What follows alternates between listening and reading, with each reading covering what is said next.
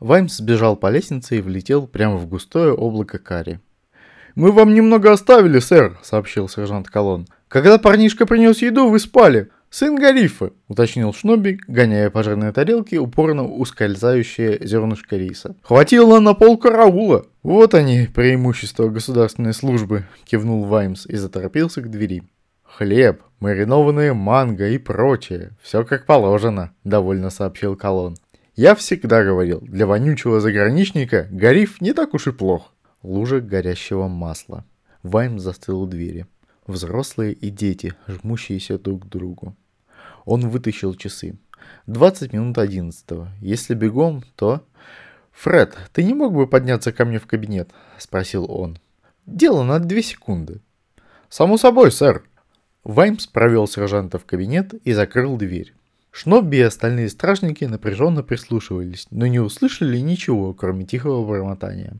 Дверь отворилась снова. Ваймс спустился по лестнице. «Шнобби, через пять минут, как я уйду, отправляйся к университету. Я хочу оставаться на связи, но будь я проклят, если я возьму в руки голубя, пока я в этом мундире». «Есть, сэр». Ваймс вышел. Несколькими мгновениями спустя сержант Колон, ступая медленно и осторожно, спустился вниз. Глаза у него были странно стеклянистые. Он вернулся к своему столу с тем характерным выражением абсолютного безразличия, которое можно увидеть только на лицах у очень встревоженных людей. Некоторое время он помахивал бумажкой, после чего сказал «Тебе ведь все равно, как люди тебя называют, а, Шноби?» Если бы я возражал против этого, мне бы пришлось все время только и делать, что возражать. Жизнерадостно откликнулся Шнобби. Вот именно. И мне тоже плевать, как люди меня зовут. Колон поскреб в затылке. Как-то глупо все это. По-моему, сэр Сэм сильно не доспал. Он здорово убегамшись, Фред. Хочет везде поспеть, вот в чем его беда. И еще, Шнобби. Да? Запомни, меня зовут сержант Колон. Спасибо. Там было Шерри. В таких случаях всегда подают Шерри. Сэм Ваймс смотрел на бутылку беспристрастно, поскольку теперь пил только фруктовый сок. Говорят, Шерри получается, если дать вину загнить. Он никогда не понимал Шерри. И ты постараешься выглядеть достойно. Правда ведь? Госпожа Сибилла одернула на мужа плащ. Да, дорогая. И как ты постараешься выглядеть? Достойно, дорогая. И, пожалуйста, постарайся вести себя дипломатично. Да, дорогая. Ты говоришь, как ягненок, которого ведут на заклание. Да, дорогая. Сэм, это нечестно с твоей стороны. Помотав головой, Ваймс воздел руку в театральном жесте полной покорности. Ну хорошо, хорошо, но эти кружавчики и эти лосины... Он поморщился и украдкой поправил некоторые части своего парадного туалета. То, что называлось странным словом гульфик, так и норовило перекочевать на противоположную от своей обычной позиции сторону. Я к тому, ведь меня там увидят люди. Но разумеется, они тебя увидят, Сэм. Ты же возглавляешь процессию, и я очень тобой горжусь. Она стряхнула с плеча Ваймса невидимую пылинку. Примечание. Типичный женский жест. «Перья на шляпе», — мрачно подумал Ваймс, — «и вычурные лосины, и начищенные до блеска латы. Латы не должны блестеть. Они должны быть сплошь покрыты вмятинами, а вмятины не отполируешь. А дипломатическая беседа? Где я должен был научиться ее вести? «Мне пора. Надо перемолвиться словечком с леди Силачией», — сказала госпожа Сибилла. «Ты отлично справишься. Кстати, что это ты все время зеваешь?» «Еще бы мне не зевать, не спал всю ночь». «Так обещаешь, что не сбежишь?» «Я? Когда я откуда-то убегал? Не так давно, со званного вечера орлейского посла. Причем это видели все. Тогда мне поступило срочное сообщение, что банда Дебриза грабит сейфы Вортинга. Но ты ведь не обязан лично гоняться за всеми. Теперь для этого у тебя есть специальные люди. Но мы их все-таки поймали, удовлетворенно хмыкнул Ваймс. И удовольствие от той погони он получил колоссальное, не только потому, что погоня выдалась настоящей, поистине захватывающей дух, Плащ его зацепился за дерево, да там и остался, а шляпа упорхнула в одну из луж. Но еще и потому, что куцые официальные сэндвичи и еще более куцые официальные беседы остались где-то там, позади. Все эти показушные вечеринки, приемы, стражнику там не место. Разве что если кто-нибудь очень не хочет, чтобы на данный конкретный прием случайно забрел какой-нибудь стражник. Когда Сибилла исчезла в толпе, Ваймс высмотрел подходящий уголок и быстренько юркнул туда. Укрытие располагалось лучше и не придумаешь. Отсюда можно было более-менее спокойно наблюдать за происходящим в главном зале университета. Волшебники ему нравились. Они не совершали преступлений. А если и совершали, то не подведомственного Ваймсу характера, ведь оккультная тематика его не касалась. Может, волшебники и вмешивались в саму ткань времени и пространства, зато их действия не способствовали увеличению бумажной работы, а это Ваймса вполне устраивало. В зале собрались чуть ли не все волшебники незримого университета. И нет зрелища более впечатляющего, чем волшебник при полном параде. Оно оседает в вашей памяти навсегда. Даже картинка райской птицы, надутой при помощи эластичной трубки и какого-нибудь летучего газа, не способна сравниться по силе своего воздействия.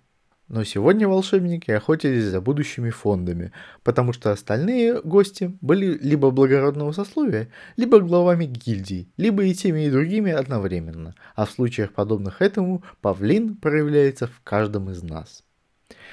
Взгляд Ваймса скользил с лица на лицо – по привычке командор пытался угадать, в чем виновен тот или иной присутствующий. Примечание. Вероятность того, что человек ни в чем не виновен, даже не рассматривалась. «Мир смотрит на нас», — подумал Ваймс.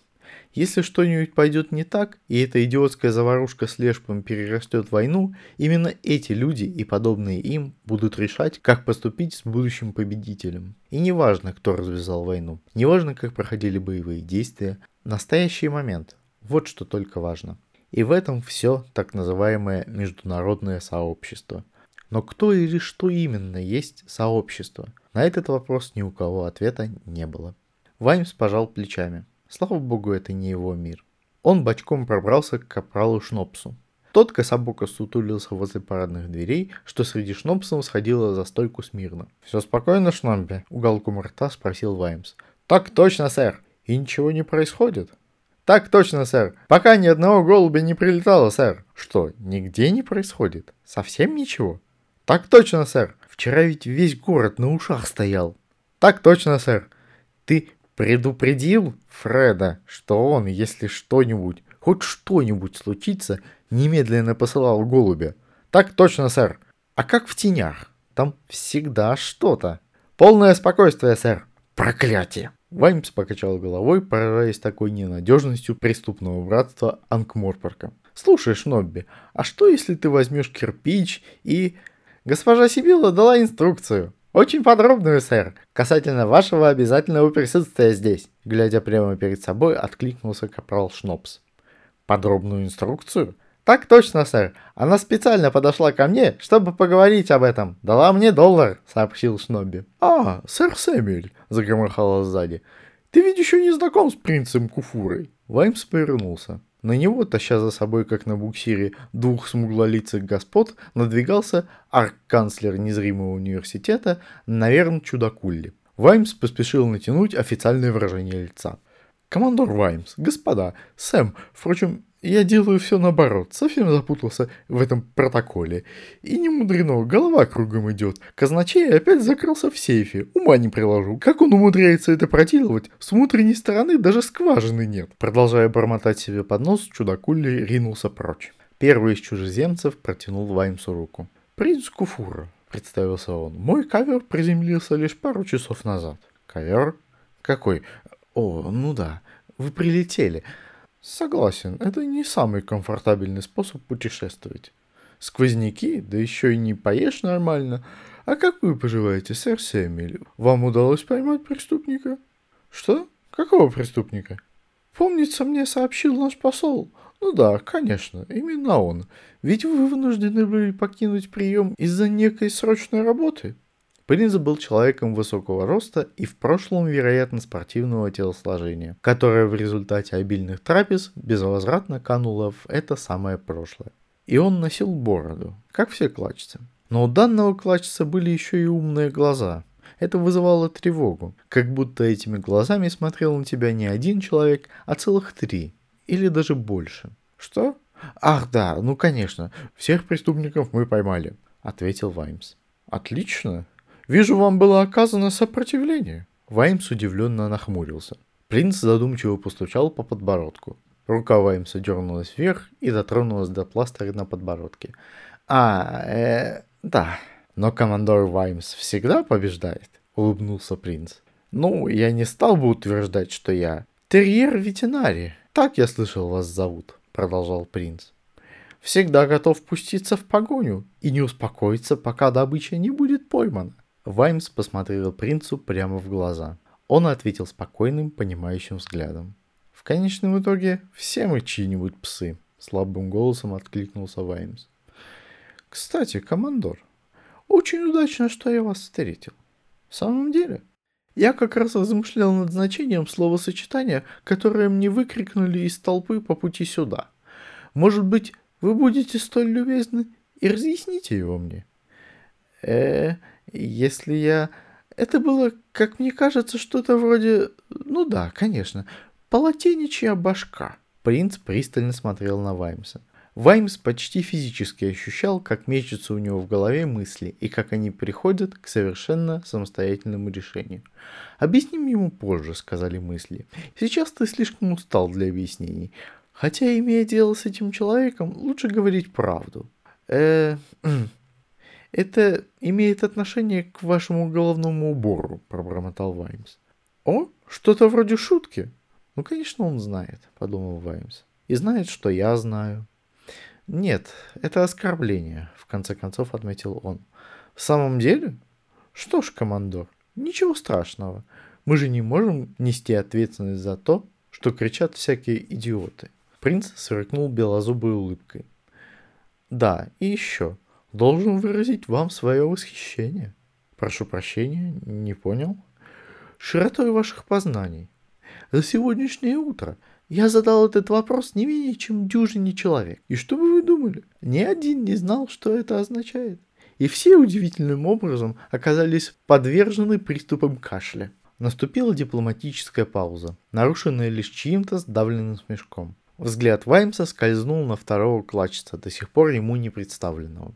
Тот был ниже и куда костлявее принца. И такого необычного лица Ваймсу не доводилось видеть ни разу в жизни. Нос, похожий на клюв орла и являвший себя из-под черного головного убора, опутывала сетка шрамов. Борода и усы тоже имелись, но шрамы существенно повлияли на характер роста волос, пучки которых торчали под самыми разными углами. В целом человек выглядел так, как будто в него с разбегу врезался дикобраз. Лет ему могло быть сколько угодно. Некоторые шрамы выглядели свежими. Одним словом, человека с таким лицом любой стражник арестовал бы, не задумываясь. Не может быть, чтобы он не был виноват хоть в чем-то. Перехватив взгляд Ваймса, Клатчец улыбнулся. И опять Ваймс увидел то, чего не видел никогда, а именно такого количества золота, засунутого в столь тесное пространство. Ваймс поймал себя на том, что вместо того, чтобы продолжать дипломатическую беседу, тупо таращится, разинув рот. «Э, как вы думаете, принц?» – спросил он, наконец-то совладав с собой. «Мы все-таки передеремся из-за лешпа или нет?» Принц лишь пожал плечами. «Фу!» – фыркнул он. Из-за пары квадратных миль ненаселенной плодородной почвы с непревзойденным стратегическим положением. Из-за чего тут цивилизованным людям драться? Ваймс опять ощутил на себе пристальный взгляд, почувствовал, как принц считывает его. Ну и черт с ним. «Прошу прощения, дипломатия не моя стихия», – пожал плечами он. «Но то, что вы только что сказали, это всерьез?» Вновь сдавленный смешок. Глаза Ваймса стрельнули в сторону злобного ухмыляющегося спутника принца. Командор почувствовал аромат. Нет, вонь гвоздики. Святые угодники, он же эту вонючую дрянь жует. О, совсем забыл, прервал его внутренний монолог принц. Вы ведь не знакомы с Ахмедом 71 час? Ахмед широко улыбнулся и поклонился. «Афенди», — произнес он так, словно рот его был набит гравийной крошкой. На этом представление закончилось. Ни тебе это наш Ахмед 71 час культурный аташе, или Ахмед 71 час мой телохранитель, ни даже Ахмед 71 час ходячий сейф и гроза моли. Следующий ход понял Ваймс за ним. Какое э, необычное имя. Начал было он. Ничуть, улыбнулся принц. В нашей стране имя Ахмед встречается очень часто. Он опять наклонился ближе к Ваймсу. Тот понял это как приглашение к конфиденциальной беседе. «Кстати, та прекрасная дама, с которой я познакомился только что, ваша главная жена?» э, «Она э, все мои жены», Могу я предложить 20 верблюдов в качестве скромного вознаграждения за нее? С секунду Вайн смотрел в темные глаза принца, потом бросил взгляд на 24-каратную улыбку Ахмеда 71 час и произнес. Еще одна проверка. Принц с довольным видом выпрямился. Отлично, сэр Сэмюэль. У вас это хорошо получается. А вот господин Боггинс из гильдии воров готов был согласиться на 15. Это вы за госпожу Боггинс только предложили? Ваймс небрежно помахал рукой. Четырех, да, пожалуй, четырех верблюдов и козла было бы более чем достаточно, и то с учетом, что она побреется. На последовавший за этой фразой хохот принца оглянулись все гости. Замечательно! Просто прекрасно! Должен признаться, командор, Некоторые ваши сограждане считают нас, клачцев, законченными варварами. Заради приобретения ваших жен готовыми, так сказать, заложить последний тюрбан – Наверное, это потому, что мой народ изобрел высшую математику и полуденный отдых. Вообще-то это даже удивительно. И как это меня, такого отсталого, наградили почетной степенью. В самом деле? И что же это за степень? Полюбопытствовал Ваймс. Неудивительно, что этот парень дипломат. Ему ни на грош нельзя доверять. Мысли у него выписывают такие кренделя. И невзирая на это, он вам все равно чертовски нравится, подумал Ваймс.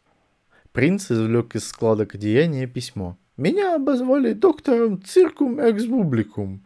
«Что-то не так, сэр Сэмюэль?» Ваймс ухитрился превратить предательский смех в приступ кашля. «Нет-нет, ничего», — выдавил он. «Нет, надо было срочно менять тему, и, к счастью, возможность для этого сразу подвернулась. А для чего господин Ахмед ходит с большим кривым мечом на спине?» С искренним любопытством поинтересовался Ваймс. «О, сэр Сэмюэль, разумеется, как настоящий стражник, вы не могли не заметить. Спрятать такое оружие не спрячешь, размышлял Ваймс. Учитывая величину клинка, скорее ваш помощник должен за ним прятаться. Это церемониальный меч, объяснил принц. И Ахмед никогда с ним не расстается. И в чем же предназначение этого церемониального?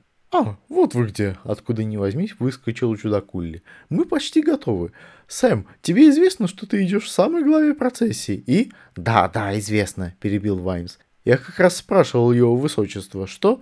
Не угодно ли вам ваше высочество и вам, господин, э, силы небесные, что за гигантский меч? В общем, займите место среди почетных гостей, а мы уже вот-вот не успеете и до двух шейхов сосчитать. И все-таки стражник всегда остается стражником, размышлял Ваймс, пока волшебники и гости у него за спиной с горем пополам выстраивались в величавую и стройную колонну. Стоит кому-нибудь предпринять попытку выставить тебя в хорошем свете, и ты сразу начинаешь подозревать его. Просто потому, что любой, кто из кожи вон лезет, чтобы понравиться стражнику, делает это неспроста. Значит, что-то затевает. Разумеется, этот парень дипломат, и все же. Остается лишь надеяться, что он не изучал латинский. Кто-то постучал Ваймса по плечу. Оглянувшись, он встретился взглядом с улыбающимся Ахмедом 71 час. «Если вдруг Афенди передумываем, моя дает 25 верблюдов. Нет проблема!» Он вытащил изо рта зубок гвоздики. «Обильных плодов тебе в чресло!» Он подмигнул. Это был самый двусмысленный из всех двусмысленных жестов, когда-либо виденных Ваймсом. Это еще одна, начал было командор, но собеседник растворился в толпе. Мне куда? пробормотал Ваймс. Силы небесные. Тут Ахмед 71 час возник снова, уже с другой стороны, но по-прежнему в облаке гвоздичного аромата. «Я исчезать, я появляться», — довольно сообщил он. «Принц передавать, что степень, которую ему вдарили, доктор Дырка от Бублика. Эти чародеи такие шутники. О, мы все кишки нарвать, так смеяться. И он снова исчез.